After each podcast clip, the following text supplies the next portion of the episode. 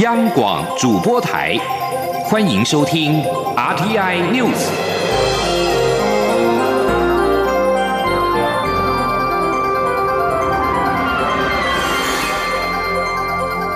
听众朋友您好，欢迎收听这节央广主播台提供给您的 RTI News，我是张顺祥。首先把新闻焦点关注到是反送中再接再厉，香港团体十二号进行新的示威。法新社报道，在创纪录人数的香港民众九号参加反送中抗议游行之后，抗议团体十号表示，他们将在十二号进行新的示威活动，以抗议备受争议的逃犯条例修订案。这项法案引发外界疑虑，中国或港府将任意逮人，并将政治犯引渡到北京受审。负责筹划九号反送中游行活动的召集人陈子杰告诉记者，六月十二号，民间人权阵线预计将在上午十点开始游行活动。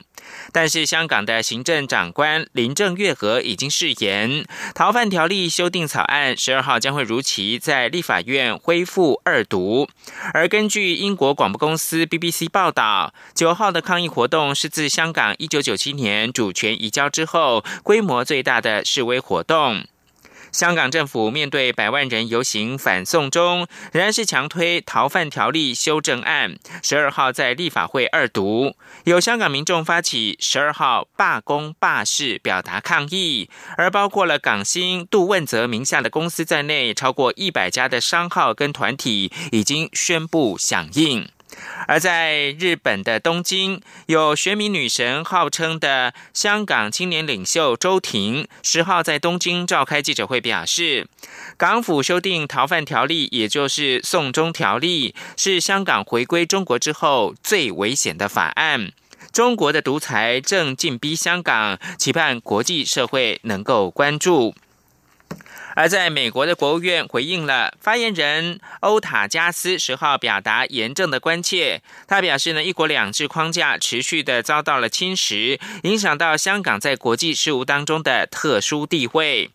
欧塔加斯十号在例行记者会上面表示呢，美国严正的关切香港政府提出的逃犯条例修订案。这场游行清楚的显示，公众反对这项修正案。他指出，一国两制框架持续的遭到了侵蚀，对香港在国际事务中长期建立的特殊地位带来威胁。欧塔加斯表示，美国跟香港许多人一样，担忧修订案缺乏程序的保障，可能会破坏到香港自治，也对香港长期以来的人权、基本自由跟民主价值观保障带来了负面的影响，并且损及到香港的商业环境。使居住在香港或者是访港的公民遭受中国反复无常的司法制度影响，而美国联邦众议院的外交委员会主席恩格尔也发出声明，表达忧心逃犯条例修正案可能会严重损害香港的法治跟自治。针对香港民众发起的反送中游行，蔡英文总统表示，全球都很关心香港的自由、民主跟人权发展，而台湾也不例外。蔡总统进一步表示，政府绝对不会接受“一国两制”，因为这会使台湾的未来受人宰制。请听央广记者肖兆平的报道。香港政府近来推动修订逃犯条例，进一步引起香港有超过万人民众发起反送中游行。针对香港民众发起大规模游行，蔡英文总统十号前往台北荣民总医院主持新大楼动土典礼前受访表示，全球关注自由、民主、人权的人士都非常关注香港的大游行，而台湾也不例外。蔡总统说：“那我们也不例外。呃，我们对于呃追求自由、民主、呃人权的人们，我们都呃保持的一个支持的态度哦。”蔡总统进一步表示：“自由、民主、人权就好比空气一般，如果没有守护好。”将来恐怕也没有捍卫的力气，因此蔡总统强调，政府绝对不能也不会接受一国两制，因为台湾未来会受别人宰制。蔡总统说：“因为一旦接受了一国两制。”我们的呃捍卫自己的自由民主人权的权利跟未来的选择的权利，都将受别人来宰制哦。所以我们将会呃持续的关注呃香港的呃发展，那也呃希望就是说我们能够呃撑住呃台湾来撑香港，那我们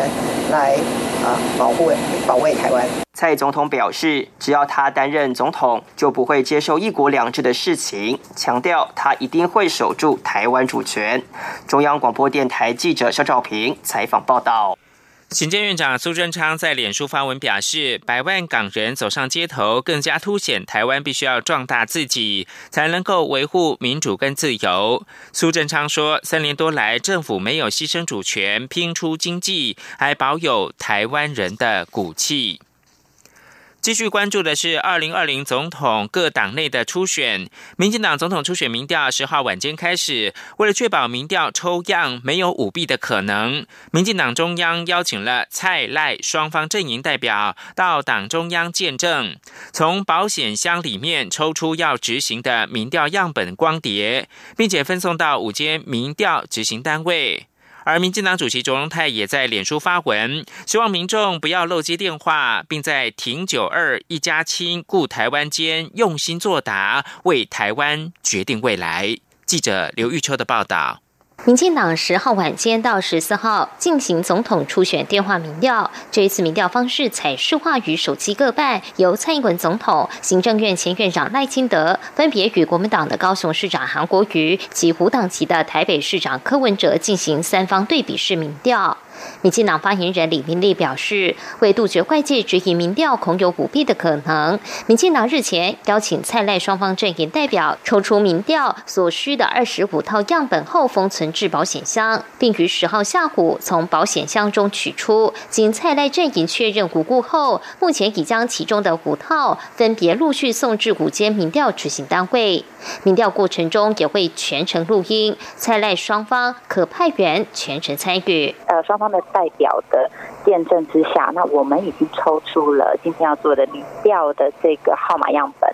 对，而且这个样本是就是我们在呃六月六号那天就是已经呃有也是双方见证之下已经签名密封的这个样本送到民调公司之后，在他们的面前再把这个呃完整的这个密封的封套再拆封，就都是在呃见证之下完成，然后也都会过程也都会有呃摄影的记录。而民进党主席卓荣泰也透过脸书发文指出，民进党总统初选民调的对比对手。中一位挺九二共识，一位喊两岸一家亲，唯有民进党两位参选人始终坚持顾主权、护台湾，在主权立场上绝不动摇、不退让。朱荣泰说。这一次初选手都纳入手机，他希望民众不要漏接电话，也请民众在停九二一家亲顾台关间用心作答，在参议馆与赖清德间做出选择，为国举才，也为台湾决定未来。由于民调要做足一万五千份有效样本，民进党中央预估最快十三号中午，最慢十四号，民调结果就能揭晓。但最后的提名人选将于六月十九号正式公告。中广电台记者刘秋采访报道。而在国民党方面，十号公布总统初选参选名单，国民党总统初选正式开跑。今天十一号上午十点将召开参选同志座谈会，并分别在六月二十五、二十九号以及七月三号在高雄、台中、台北举办三场的国政愿景电视说明会。之后在七月五号到十五号民调，七月二十八号全代会正式通过国民党的总统候选人。国民党总统初选五人角逐，被要求签下一份初选的公约，当中明定，就算没有获得提名，也不能够违纪参选。对此，红海董事长郭台铭十号召开记者会，要求党中央要建立制度办法，只有方法明确以后，才可以要求候选人签任何东西。现在办法不明，他劝所有候选人都不要签。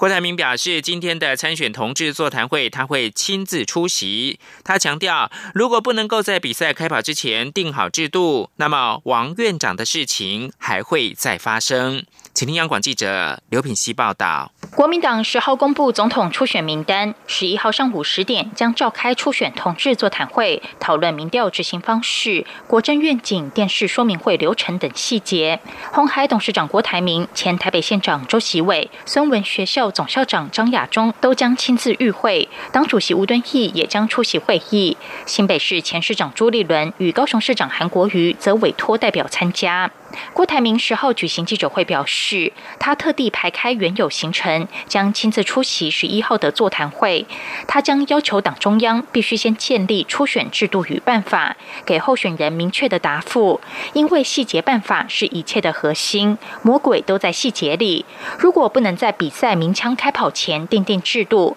那么王院长的事情还会再发生。他说：“只有制度的建立，才让国民党。”这次初选走上公平、公正、公开的的一个一个办法。如果初选办法大家都不能建立，那我想王院长的事情还会再发生。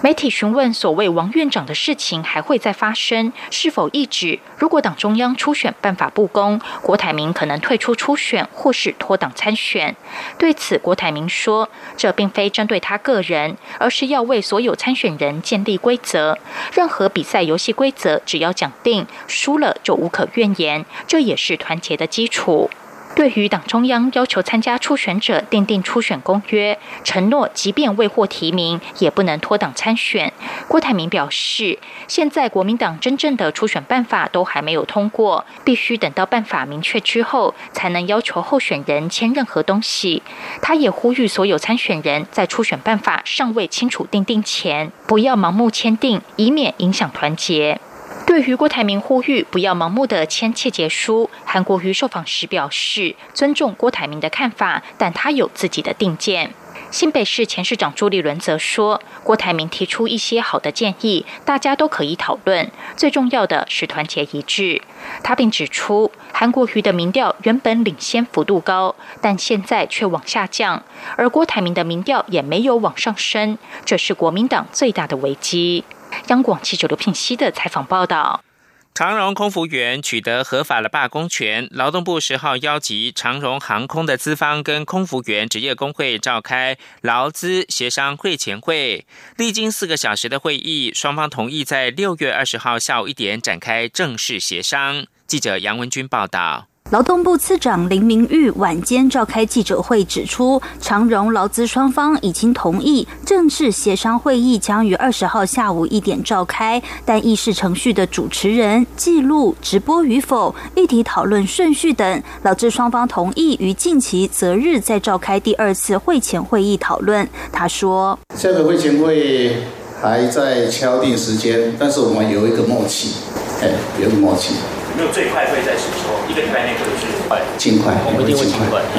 林明玉表示，长荣航空劳资双方沟通协商达成共识是一个好的开始。之后，劳动部将持续协助双方回归谈判桌，透过理性对话，以化意求同，找到彼此都能接受的方案，消弭纷争，共创消费者、公司及工会三赢局面。桃园市空服员职业工会副秘书长周胜凯在劳动部开完记者会后，则进一步指出，会议中长荣资方要求正式的劳资会议应直播，且应该由交通部跟劳动部担任主持人。但工会认为，交通部积极在帮资方进行航空疏运，立场已施公运。工会提议，主持人应该由台北市劳工局长赖香林、台湾大学社会学系教授范云，或是台北市议员邱威杰其中。一人担任，但被资方拒绝。在直播的部分，工会认为应纳入第三方公证人士入场辅助说明，也被资方断然拒绝。他们质疑资方是为了借由直播抹黑工会。另外，他们也提出应限定双方协商限定次数，避免社会资源浪费。不过，在这次会前会尚未讨论到。周胜凯强调，二十号前他们不会发动罢工，但在与资方达成共识前，他们也不会答应直播，除非资方拒绝二十。号协商，或是不直播就不协商。协商若开不成就有可能发动罢工。中央广播电台记者杨文君台北采访报道。长荣航空股份有限公司十号表示，劳资争议已经引发了社会的纷扰，也存在诸多的疑问，坚持不设任何限制，开放媒体进场直播劳资协商。农委会十号下午表示，经过检验确定。苗栗飞牛牧场玉米田受到害虫，也就是秋行菌虫的入侵。当时牧场上柜采收的玉米田全数的掩埋销毁，农委会也即将公告防治用药。对于目前仅有飞牛牧场的玉米田出现了秋行菌虫，而云林、嘉义、台南等地都没有发现疑似秋行菌虫的虫体原因，农委会防检局植物防疫组的组长陈宏博进一步分析，可能跟飞牛牧场的玉米田没有使用农药有关。因为全台湾设置五百个性费洛蒙的诱集器，包含离中国大陆更近的金门、马祖以及飞牛牧场附近的玉米田都没有发现。疑似秋行菌虫的行踪，台湾农作多数有用农药，因此当西南气流吹入带进秋行菌虫之后，包含此虫害在内的虫会因为而死掉，所以呢才没有发现。国际新闻：俄罗斯十号警告，全球石油生产过剩的风险很高，可能会造成原油价格跌破每桶四十美元，甚至跌到三十美元。石油输出国家组织与包括了俄国在内的其他产油国所组成的所谓的 OPEC Plus 联盟，七月初将在维也纳召开会议，决定是否要延长石油减产的协议。二零一四到二零一五，石油价格崩跌之后，俄国跟 OPEC 成员达成了协议，减产石油以拉抬价格。去年底油价大跌超过百分之三十之后，这个联盟的二十五个国家都同意，从今年初开始每天减产一百二十万桶的石油。俄国财政部长布鲁阿诺夫告诉国会议员，油价可能会跌破每桶四十美元，甚至到三十美元。这里是中央广播电台。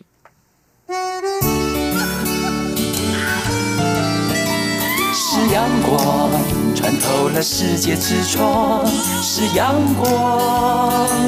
环绕着地球飞翔。在是台湾时间清晨的六点四七分，又过了八秒。我是张顺祥，继续提供新闻。台湾今天十一号开始受到梅雨封面跟西南气流影响，全台湾都可能面临豪雨以上等级的冲击。行政院长苏贞昌十号下午特别指示了行政院灾害防救办公室，邀集内政部。经济部、交通部、农委会以及国家灾害防救科技中心等相关的部会，交通部中央气象局召开情资研判会议，并要求各部会督促所属以及地方政府各级防救人员提前做好准备的工作。自在性的梅雨报道，经济部水利署跟中央气象局研判，到十二号深夜这几天平地累积的雨量可能会。最高达到四百毫米，山区最高可能达到七百毫米。央广记者谢嘉欣报道。梅雨封面前缘西南风十号清晨起增强，为台湾中南部地区带来明显的降雨。中央气象局预估，这波梅雨封面十一号凌晨就会进入北部陆地，且在西南气流助威下，将持续滞留到十三、十四号才会南移到巴士海峡。这段期间，全台都需严防雷雨及暴雨。由于这波封面恐带来致灾性降雨，经济部水利署十号下午也与中央气象局开会。研判这波梅雨可能为平地、山区都带来超过上百毫米的累积雨量，因此经济部决定晚间八点成立水灾应变小组二级开设。水利署发言人王义峰说：“那由于气象局预估，从今天直到十二日深夜这三天，那平地的累计降雨可能最高达到四百毫米特，山区最多可能达到七百毫米特。基于这个裂地重现，保障这个民众安全最优先的原则，除了在之前已经进行了相关水库的调节措施。”以外，还有抽水机的预布以外，那我们预定在今天晚上八点将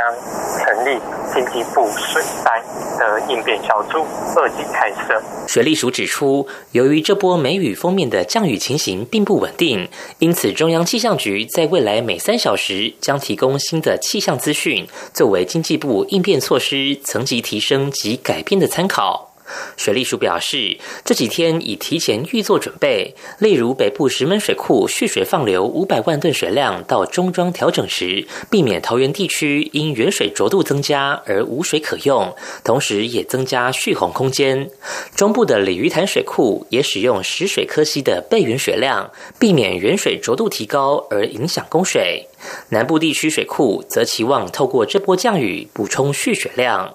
另外，水利十五号已先针对水利建造物进行检查，且四十六座滞洪池也已通知地方政府要提前放空到呆水位，预估可以增加两千一百六十万立方公尺的蓄洪空间。中央广播电台记者谢嘉欣采访报道。行政院主机总处公布四月的薪资统计，全体受雇员工每人经常性的薪资平均是新台币四万一千七百六十七元，年增百分之二点五九，创近十九年同月最高。不过，较能够反映景气的加班工时，已经连续六个月呈现负成长。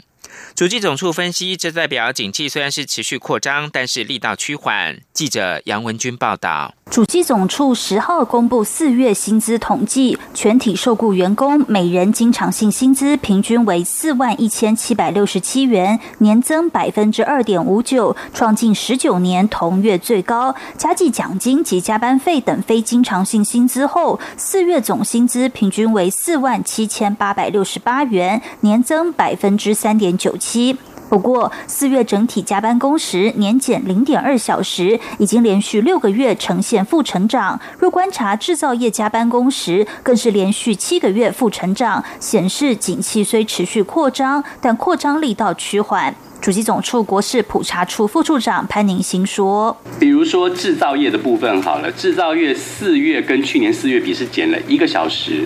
可是三月跟去年三月比是一点八，所以其实没有呈现扩大的现象，基本上还是持续啦，景气扩张的力道趋缓的一个一个反映出来的一个加班工时减少的现象。此外，值得注意的是，四月非经常性薪资六千一百零七元，月增二成七，年增百分之十四。主机总处分析，金融及保险业、用水供应及污染整治业、出版影音制作传播及资通讯服务业均有部分厂商在本。月发放绩效奖金及员工酬劳，让四月非经常性薪资有明显增长，但一到四月非经常性薪资仍年减百分之零点一八。中央广播电台记者杨文君台北采访报道。远警第一线执法的时候，经常会遭遇到法律问题，甚至可能被当事人提告。为了不让远警执法有疑虑，警政署跟十四位律师签署了协定，成立警察专属的律师团。记者王维婷报道：原警张景义六年前在西门町执勤时开枪击毙拒捕的飞车窃贼，却也因此被依业务过失致死罪起诉。经过六年传送，张景义获最高法院判决无罪确定。张景义的案例引发外界讨论警察执法时的法律问题。警政署十号和十四位律师签署内政部警政署法律咨询服务协定，成立警察专属的律师团，以二十四小时专线提供警察法律咨询服务。警政署也编列预算补助诉讼费用，提供第一线执法的警察法律后盾。警政署长陈家清说：“我们有编列预算。”但是这预算必须循一定的程序来申请。那我们这一次是主动为我们同仁先把这个诉讼的基金先垫付给我们同仁，呃，来使用，所以他不必啊先申请，我们主动会拨款，更积极呃更实际一点来照顾我们同仁。律师陈家瑶表示，警政署成立律师团，这是肯定警察执法的里程碑。他表示，包括张景义案，还有几年前开枪执法被告的杨梅分局叶姓员警，警政署都在第一时间力挺警察依法执行公权力的决心，并协助警察同仁打官司。陈家瑶表示，警政署以积极态度和第一线员警站在一起，最重要的就是展现警察执法尊严与决心，会和员警一起面对法律问题。中央广播电台记者王威婷采访报道。由旅美小提琴家林昭亮催生的第一届台北大师新秀音乐节将于八月登场。主办单位表示，这次吸引来自世界各地超过两百位青年报名，最终选出六十六人成为正式的学员。届时将获得二十位国际顶尖师资的培训，并且在八月中旬展开巡回台湾的北中南三地的大师新秀音乐会。请记者陈国维报道。为让年轻的音乐学子有更多接触大师的机会，国际小提琴家林昭亮筹划台北大师新秀音乐节，学员甄选对象是十五到三十岁的青年。林昭亮表示，新秀音乐节本来是锁定在栽培台湾的音乐学子，结果开放报名后，有来自美国、日本、韩国、新加坡、中国大陆、香港、澳洲及英国等地共两百多名青年报名参加，其中不乏知名音乐学院的高材生或。国际音乐大赛获奖者，经过激烈的评选后，共录取六十六人，国内外学员约各占一半。林昭亮说，所有学员将在八月二号到十八号接受为期十七天的扎实训练，课程包括室内乐、独奏、管弦乐片段指导、管弦乐团模拟面试、大师班及讲座。师资阵容有费城管弦乐团首席金大卫、大都会歌剧院管弦乐团首席詹晓云、纽约爱乐乐团首席黄。新大提琴家林恩·哈瑞尔以及阿姆斯特丹皇家大会堂长笛首席艾米丽·贝农等人，这是一般的音乐节根本做不到的。所以你可以想象，就是说，像如果你去雅斯本音乐节的话，一个老师大概可以教个十二个到十五个学生，但是这里是每五个学生四个学生就有一个老师，每个学生跟老师的这个能够上课的机会非常多。文化部次长肖宗煌表示，这是第一届，希望未来每年都能举办。每一年的话，我们这归隐的话就是回流，然后再把这些放出去大海，让他们在整个全世界的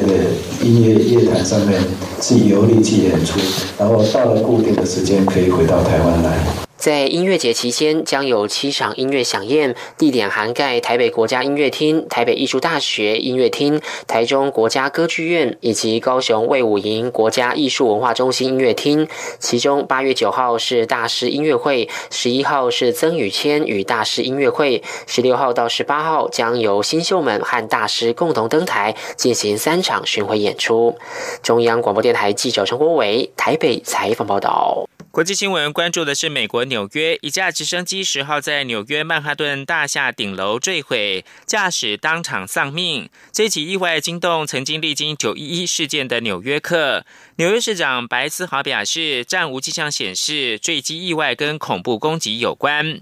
美国联邦航空总署表示，一架奥古斯塔 A 一零九一型直升机，美东时间十号下午的一点四十五分左右，在曼哈顿中城一栋五十一层楼高的大厦顶楼坠毁。相关人员正在调查失事原因。根据初步的讯息，驾驶是机上唯一人员。这架直升机在大楼屋顶硬着陆，直升机的驾驶已经丧命。失事意外在阴雨天气当中发生，位在曼哈顿第七大道七八七号办公大楼的顶楼冒出浓烟，大楼紧急的疏散人员。纽约市消防局派出超过一百名人员到场，坠机大概一个小时之后，宣布现场的火势已经扑灭。